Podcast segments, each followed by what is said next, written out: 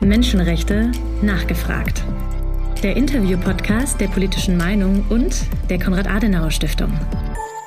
Heute mit ja, danke für die Einladung. Ich bin Uta Gerland, freie Historikerin mit dem Schwerpunkt Osteuropa und Redenschreiberin. Mit Memorial bin ich schon seit über 30 Jahren verbunden, denn ich habe 1991 meinen Freiwilligendienst bei Memorial in St. Petersburg in Russland absolviert. Und ich war damals so begeistert von diesem Dreiklang von historischer Aufarbeitung, aktueller Menschenrechtsarbeit und der Fürsorge für die Überlebenden der Repressionen, dass ich den Kontakt zu Memorial nie habe abreißen lassen. Zurückgekehrt nach Deutschland habe ich dann 1993 mit Freunden gemeinsam hier in Berlin Memorial Deutschland gegründet. Und ein paar Jahre später sind wir dann auch Mitglied der Internationalen Memorialgesellschaft, also eines Dachverbandes, geworden.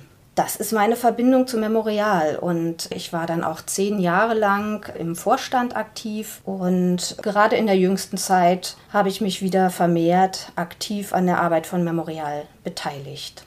Liebe Uta, vielen Dank, dass du da bist. Memorial hat am Freitag, dem 7. Oktober 2022, nach über 30 Jahren Arbeit den Friedensnobelpreis erhalten. Dazu möchten wir dir und deinen Mitstreiterinnen und Mitstreitern ganz herzlich gratulieren.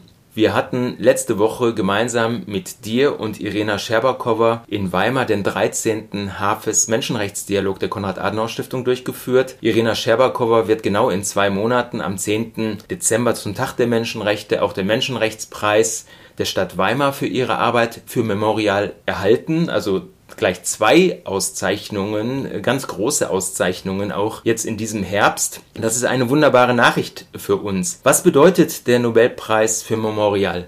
Ja, Memorial ist ja das Gedächtnis äh, der Gesellschaft, der russischen Gesellschaft vor allem. Ich möchte dazu sagen, dass Memorial nicht eine rein russische Organisation ist, denn Memorial ist in der Sowjetunion noch entstanden und mit dem Zerfall der Sowjetunion war Memorial plötzlich international. Später sind dann noch äh, Organisationen wie eben unsere hier in Deutschland hinzugekommen. Da wurde es noch internationaler. Zwei wichtige Schwerpunkte der Arbeit von Memorial sind die Geschichtsaufarbeitung und die aktuelle Menschenrechtsarbeit. Dass diese Arbeit die Mächtigen in Russland gestört hat, ist offensichtlich. Memorial hat breite Schichten der Bevölkerung erreicht. Man denkt oft, das ist so eine Minderheitengeschichte, Memorial. Das sind so ein paar Intellektuelle, die in ihrer Nische irgendwie was aufarbeiten, aber so war es nicht. Noch in den Tagen, in denen schon klar war, dass Memorial aufgelöst werden wird, Ende letzten Jahres, kamen Menschen und brachten Memorial ihre Unterlagen, ihre persönlichen Erinnerungen an ihre Verwandten aus dem Gulag, um sie Memorial anzuvertrauen. Und das war das Zeichen, wie wichtig Memorial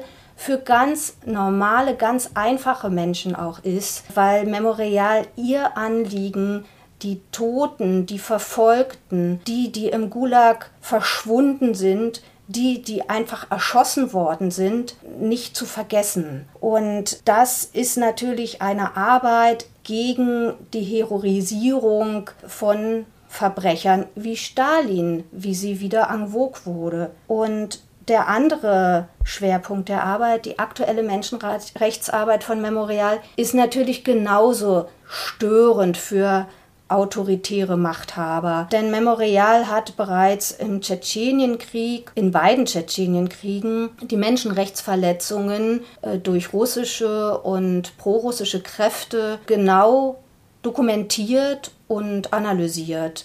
Die Aktivisten von Memorial haben sich ins Feuer auf die Schlachtfelder begeben und haben dort die Toten dokumentiert. Sie waren selber in höchster Gefahr. Und auch als der Krieg zu Ende war, ist Natalia Estemirova noch, die Leiterin von Memorial in Tschetschenien, in Ingushetien entführt und ermordet worden. Sie steht für diesen persönlichen Einsatz, den Memorial leistet. Und daran dass selbst vor Mord nicht zurückgeschreckt wurde, sieht man, wie störend diese Arbeit für die Machthaber war und ist. Und andere, andere sind ins Gefängnis gekommen äh, für diese Menschenrechtsarbeit. Ich möchte stellvertretend Juri Dmitriev nennen, der karelische Historiker, der die Grabstätte von Sandor Moch bekannt gemacht hat überhaupt, wo in den 30er Jahren während des großen Terrors viele Menschen erschossen worden sind und wo es jetzt eine Gedenkstätte gibt, dank ihm. Er ist unter falschen Anschuldigungen zu einer sehr hohen Haftstrafe, 15 Jahre, verurteilt worden und sitzt derzeit im Gefängnis. Diese Arbeit ist wichtig. Diese Arbeit ist gegen viele Widerstände gemacht worden und wird fortgesetzt, auch wenn das natürlich während der Liquidation einer Organisation schwierig ist. Aber Memorial ist nicht einfach nur eine Organisation mit einem äh, Büro, sondern Memorial ist ein Netzwerk. Memorial ist eine Bewegung und die kann man nicht einfach auflösen, die kann man nicht verbieten, die macht weiter. Und das ist das Hoffnungsvolle. Und ich glaube genau das, das Memorial so eine wichtige Arbeit macht, dass Memorial diese Arbeit auch unter Bedrohung und Verfolgung macht. Das ehrt das Nobelpreiskomitee mit der Verleihung des Friedensnobelpreises auch an Memorial. Es soll, glaube ich, ein Zeichen der Ermutigung sein und über Memorial hinaus auch in die breite Zivilgesellschaft hinein. Du hast schon eine Brücke gebaut, äh, indem du gesagt hast, auch, äh, es gibt noch zwei andere Preisträger. Wie bewertest du die Auszeichnung der anderen Preisträger aus Belarus und der Ukraine? Ich halte das für eine äußerst kluge und weise Entscheidung des Nobelkomitees, eine Person auszuzeichnen. Damit zeigt das Nobelkomitee, dass es auch auf den persönlichen Einsatz tatsächlich ankommt, auf das persönliche Engagement und gleichzeitig zwei Organisationen. Also Ales Bialatsky als Person aus Belarus, der Menschenrechtler, der jetzt im Gefängnis sitzt in Minsk und die beiden Organisationen Zentrum für bürgerliche Freiheiten, Center for Civil Liberties, 2007 in der Ukraine gegründet, sowie Memorial aus den Ende der 80er Jahren auch eben als Organisation. Diese Kombination ist nicht zufällig, sie ist ein Symbol dafür, dass Organisationen und Einzelpersonen wichtig sind. Wobei Alice Bialatsky ja auch eine Menschenrechtsorganisation gegründet hat, nämlich Viasna 1996, die sich für politische Gefangene eingesetzt haben und gegen Folter protestieren. Und ich glaube, das ist ein sehr, sehr guter Dreiklang und das wichtige Signal, das von dieser gemeinsamen Verleihung ausgeht, ist, dass Zivilgesellschaft gemeinsam wirkt und über Grenzen hinweg und unabhängig von Nationalitäten und Nationen, sondern es sind Menschenrechtler, die hier wirken und die natürlich in ihren Gesellschaften verankert sind, aber die voneinander wissen, die miteinander kooperieren und die uns dadurch Hoffnung geben. Vielen Dank. Du hast jetzt schon etliche Namen genannt, Dennoch möchte ich nochmal auf Memorial zurückkommen. Welche Namen sind mit der Gründung von Memorial besonders verbunden? Da ist natürlich an erster Stelle Andrei Sacharow zu nennen, der große Dissident, der Atomphysiker, der zum Dissidenten wurde und Ihn hat die Vorsitzende des Nobelkomitees Berit Reis-Anderschen auch genannt in ihrer Nominierungsrede. Außerdem Svetlana Ganushkina, die weiterhin in Russland lebt und vor allem dort Flüchtlingshilfe betreibt mit einer Tochterorganisation von Memorial und jetzt auch schon im fortgeschrittenen Alter ist, aber in ihren Anstrengungen überhaupt nicht nachlässt. Natürlich auch Irina Scherbakowa, die nun im Exil in Deutschland lebt. Sie ist ebenfalls Gründungsmitglied von Memorial und wir freuen uns, dass sie hier in Deutschland ist und uns eine mahnende Stimme für das, was in Russland vorgeht, was in der Ukraine vorgeht, was in Osteuropa passiert.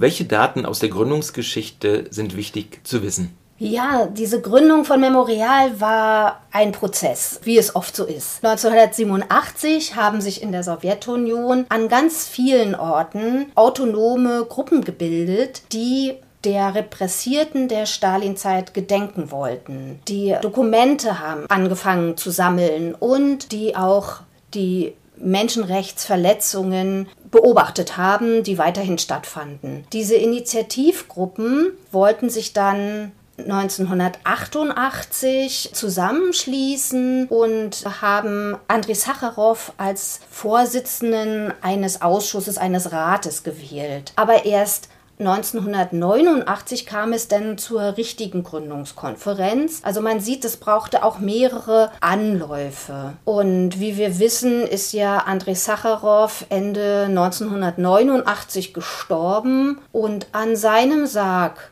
hat Gorbatschow Sacharows Witwe Jelena Bonner gefragt, was er für sie tun könne. Und sie hat geantwortet, registrieren Sie Memorial. Und so kam es, dass dann endlich 1990 Memorial registriert wurde als Organisation. Das war ja in der Sowjetunion vorher, also vor der Perestroika, gar nicht möglich, dass sich Vereine gründen, äh, unabhängig, selbstständig. Und Memorial war damit die erste offizielle, unabhängige Organisation, die dann auch Demonstrationen anbieten, äh, anmelden konnte, auch für ganz andere Interessengruppen. Das war wichtig. Und 1992, also nachdem die Sowjetunion äh, Ende 91 zerfallen war, 1992 gründete sich dann Memorial International als Dachverband für diese vielen Memorialorganisationen im ganzen Land und auch über Russland hinaus. Und wir müssen verstehen, dass Memorial International, was nun verboten wurde und aufgelöst, Mitgliedsorganisationen hatte, aber dass andererseits nicht alle Memorialorganisationen Mitglied bei Memorial International waren. Das bedeutet, dass eben auch unabhängig von dieser Auflösung einige Memorialorganisationen in Russland noch weiterarbeiten. Ja, das war so die Gründungsgeschichte. Also mehrere Jahre ein Weg, der etwas steinig war, aber doch hoffnungsvoll. Es war damals ein, ein Aufblühen an Meinungsfreiheit. Alle waren neugierig auf die bislang verschwiegene, verbotene Geschichte es gab öffentliche Diskussionen, es war, gab Wochen des Gewissens, wo die Menschen kamen und ihre Dokumente an Pinnwände hefteten. Also es war ein großer Aufbruch Ende der 80er, Anfang der 90er Jahre und darin lag viel Zukunftsfreude. Das ist jetzt vor 30 Jahren genau, dass Memorial international gegründet wurde. Also schon eine sehr, sehr, tatsächlich eine sehr, sehr lange Geschichte. Welche Phasen aus den ersten Jahren, äh, vielleicht auch aus den ersten ein, zwei Jahrzehnten der Arbeit von Memorial sind für dich besonders wichtig? Ja, 1988 hat Memorial bereits 45.000 Unterschriften gesammelt, um ein Denkmal für die Opfer der stalinistischen Repressionen zu errichten. 45.000 Unterschriften, die Sowjetunion war noch am Leben. Die KPDSU, die Kommunistische Partei der Sowjetunion, hatte noch die führende Rolle. Das war also ein großes Zeichen des Aufbruchs. Und 1989 organisierte Memorial eine große Menschenkette um das Geheimdienstgebäude in Moskau die Lubjanka, die gleichzeitig auch äh, Gefängniszellen hat, in denen gerade in den 30er Jahren viele Menschen gefoltert und auch erschossen worden sind. Die Menschen kamen, zündeten Kerzen an und schwiegen. Und 1990 dann wurde dieser Plan, ein Denkmal zu errichten, Wirklichkeit, denn Memorial gelang es, mit Genehmigung der Behörden vor der Lubjanka, also dem Zentrum der Repression, einen Gedenkstein zu errichten. Und dieser Stein kam von den Solowjetski-Inseln, wo das erste Gulag unter den Sowjets eingerichtet worden war. Dann war ein weiterer Meilenstein 1996, als das Lager Perm 36, das ehemalige Lager Perm 36 zur Gedenkstätte wurde. Leider wurde dann 2014 diese Gedenkstätte von staatlichen Stellen übernommen und der Charakter der Gedenkstätte völlig umgekehrt. Auch später noch hat Memorial wichtige Gedenkzeremonien und Gedenktraditionen gesetzt, die auch heute noch lebendig sind. Seit 2007 2007 gibt es immer am Vorabend des Tags der politisch Repressierten, der am 30.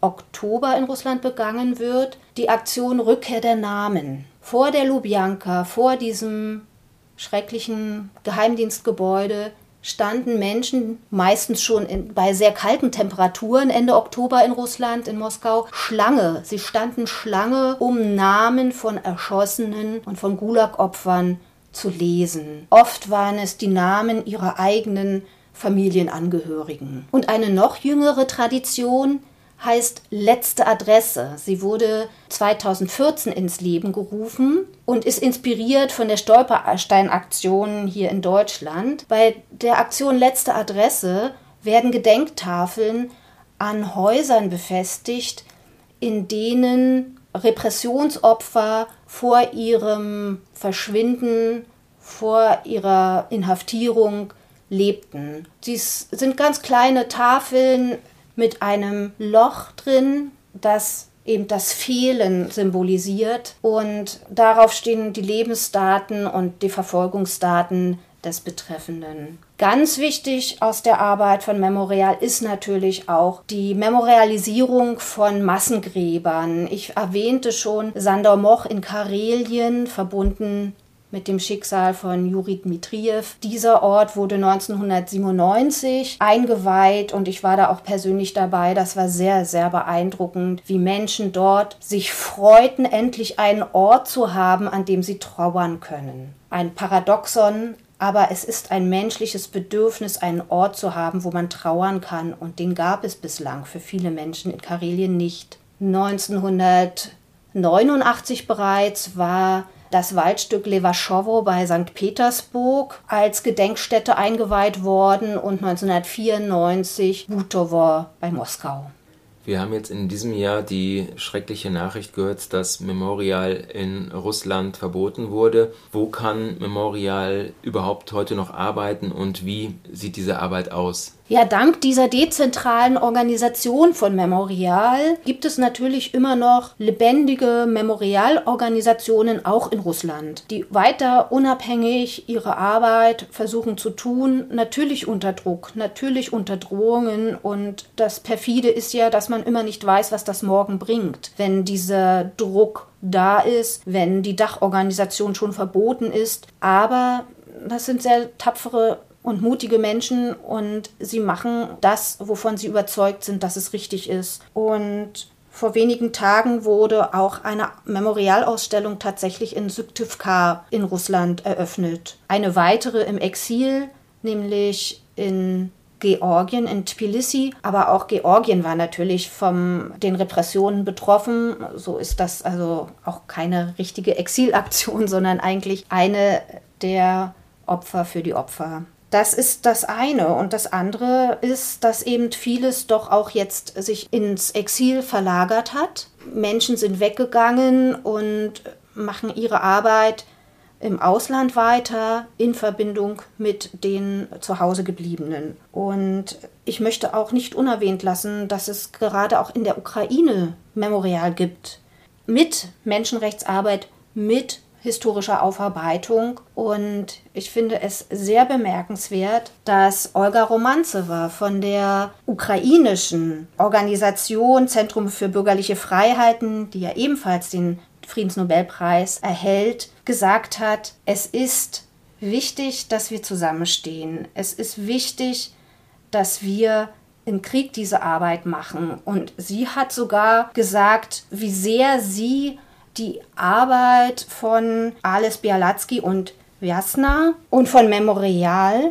eben in Belarus und in Russland schätzt, wie sehr sie das verehrt, was diese Menschen machen unter den Bedingungen der Diktatur. Sie sagte, wir sind ja nur im Krieg, die anderen leben in einer Diktatur, das ist ja viel schlimmer. Es klingt für uns unglaublich, was Olga Romanzewa da gesagt hat. Natürlich ist es unglaublich schlimm, im Krieg zu arbeiten, aber was durch diese Aussage deutlich wird, ist, dass sie sich frei fühlen, dass sie sich in ihrer Meinungsfreiheit und in ihren Rechten nicht bedrängt fühlen, jedenfalls nicht von ihren eigenen Leuten.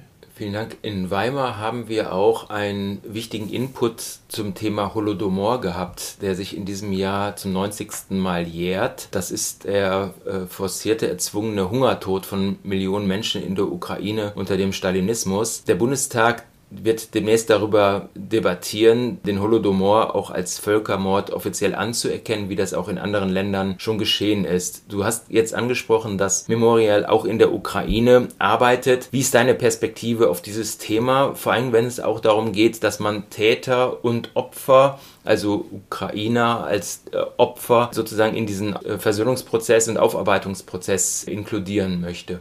Naja, die Täter leben ja nicht mehr, die Opfer auch nicht mehr. Insofern ist das mit der Versöhnung schwierig. Aber Verbrechen müssen beim Namen genannt werden, die Täter müssen beim Namen genannt werden und die Opfer. Und das ist wichtig. Die Frage des Genozids ist natürlich eine umstrittene. Regierungen tun sich sowieso schwer, äh, das Wort Genozid zu verwenden. Meistens tun sie es erst, wenn die Verbrechen abgeschlossen sind, weil Genozid ja nach der Genozidkonvention auch das Eingreifen erfordert. Umstritten ist es deshalb, weil der Genozid oder dieser Holodomor auch in den in einigen Gebieten Russlands stattgefunden hat. Denn es war eine Aktion zur Vernichtung der Bauern. Allerdings hat es in der Ukraine wirklich einen großen Teil der Bevölkerung betroffen und es hat die Nation als solche getroffen. Es ist ein ukrainisches Trauma und insofern ist es richtig, dass diese Frage jetzt in den Bundestag gebracht wird Schon deshalb, damit wir mehr uns mit der ukrainischen Geschichte auch beschäftigen. Wir haben ja in den letzten Monaten viele Orte zum ersten Mal gehört. Also ich war sehr oft in der Ukraine, mir geht es da ein bisschen anders, aber viele sagen mir, ich habe diese Orte, die jetzt im Radio genannt werden, nie gehört. Ich habe zum ersten Mal mich wirklich intensiver damit beschäftigt und das ist wichtig, dass wir die Ukraine kennenlernen, dass wir sehen, welchen Reichtum an Kultur und an Pluralität in der Ukraine herrscht und wie sich diese Gesellschaft in Richtung Demokratie entwickelt hat. Und ich bin auch sehr optimistisch, dass sie sich weiter in diese Richtung entwickeln wird. Einen anderen Weg hat die Ukraine nicht und das ist ihre Identität. Am Tag der Preisverleihung oder beziehungsweise am ähm, Tag der Ankündigung des Nobelpreises, Friedensnobelpreises an äh, Memorial, gab es auch einen Prozess äh, gegen Memorial. Kannst du dazu etwas aktuell sagen?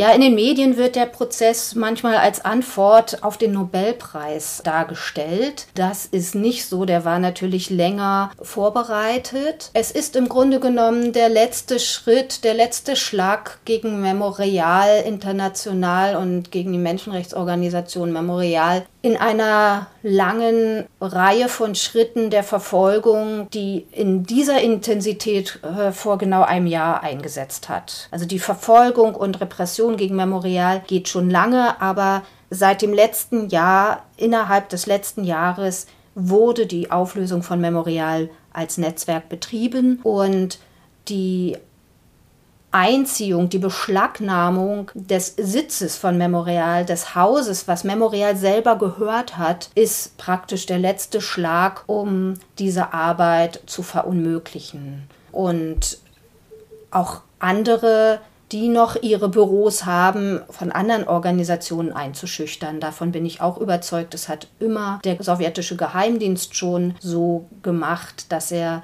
mit seinen Aktionen nicht nur den treffen wollte, den er schlägt, sondern auch gerade die Umgebung einschüchtern wollte. Ja, nun haben wir am Freitag, äh, am 7. Oktober, nach siebenstündiger Verhandlung dann das Ergebnis gehört. Das Gebäude ist beschlagnahmt und das war nun eine Koinzidenz, dass das am selben Tag passierte, an dem Memorial zusammen mit Alice Bialatsky und dem Zentrum für bürgerliche Freiheiten als Friedensnobelpreisträger für dieses Jahr verkündet wurden.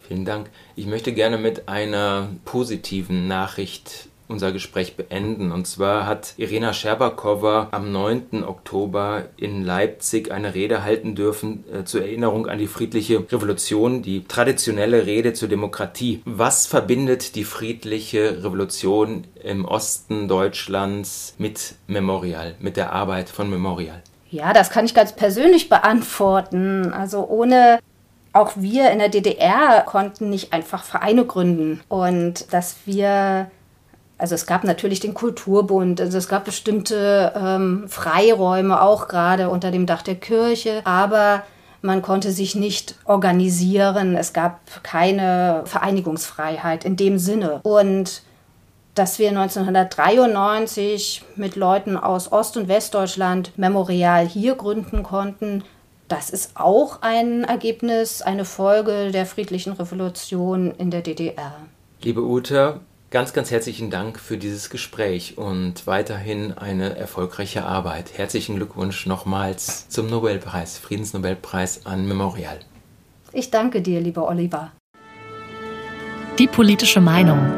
Neutral geht gar nicht. Ein Audiopodcast der Konrad-Adenauer-Stiftung.